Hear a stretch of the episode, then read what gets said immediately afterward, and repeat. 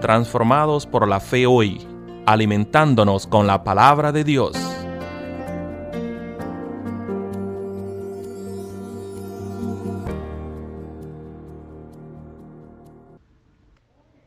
Saludos, hermanos y hermanas. Yo soy la pastora Jennifer Fenner de Telles, de la Iglesia Metodista de Epworth en Gaithersburg, Maryland, y esto es transformado por la fe hoy.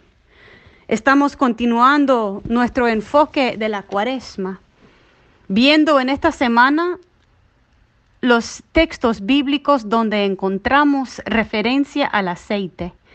En Santiago 5, comenzando con el verso 14, dice, ¿hay entre ustedes algún enfermo?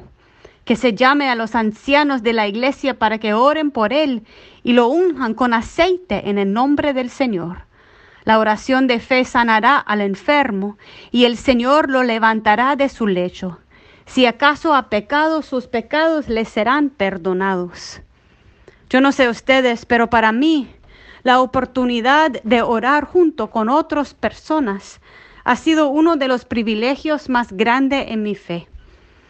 Es cierto que hay textos bíblicos que nos invita a orar en privado, o sea, no orar de forma que otros públicamente pueden ver un gran evento de nuestras oraciones.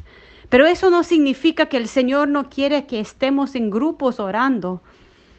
Para mí hay momentos en los cuales escuchar a otro, expresar sus sueños, sus esperanzas, sus necesidades a Dios, me da ánimo a mí, me da la fortaleza de ver a través de sus ojos de fe la forma que el Señor obra.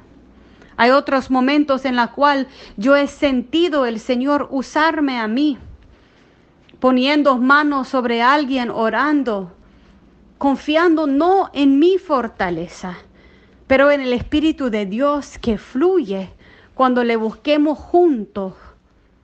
Es impresionante cuántas veces nosotros, aún en nuestro andar en la fe, cuántas veces se nos olvida ir en oración. En medio de un conflicto personal, ir a orar. En medio de unos ministerios que no parece dar fruto, orar que el Señor obra.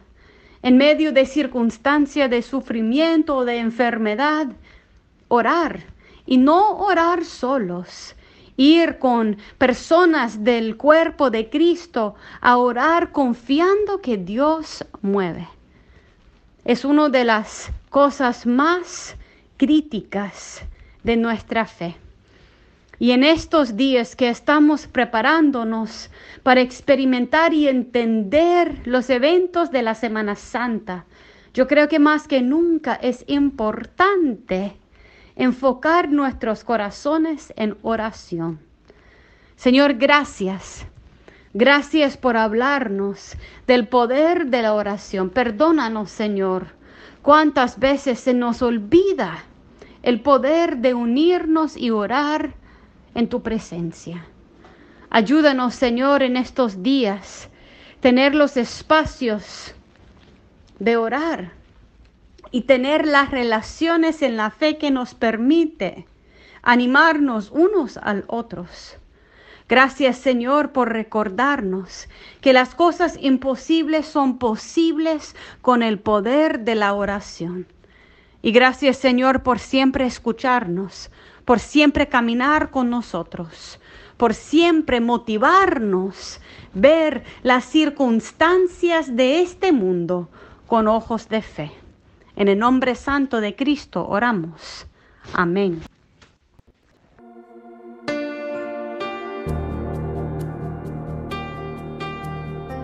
Transformados por la fe hoy, traído a ustedes por la Iglesia Metodista Edward en Gatesburg, Maryland.